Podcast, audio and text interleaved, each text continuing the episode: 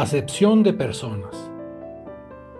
Sin acepción de personas, Santiago dice en su carta, debe uno hacer de esta forma, pues así es como Dios manda.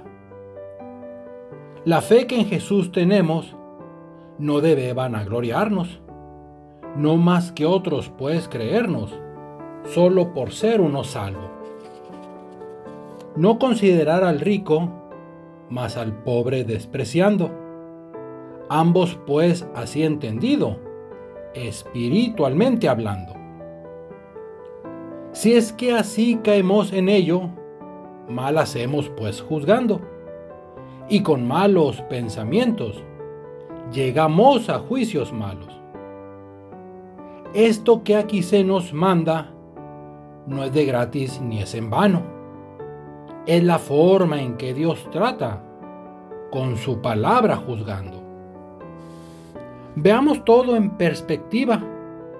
Dios ha llamado a los pobres, a todos que en esta vida muertos eran en el orbe. De igual forma nos instruye, busquemos mejor riqueza. Rico sea en fe el que construye, la gloria que es venidera.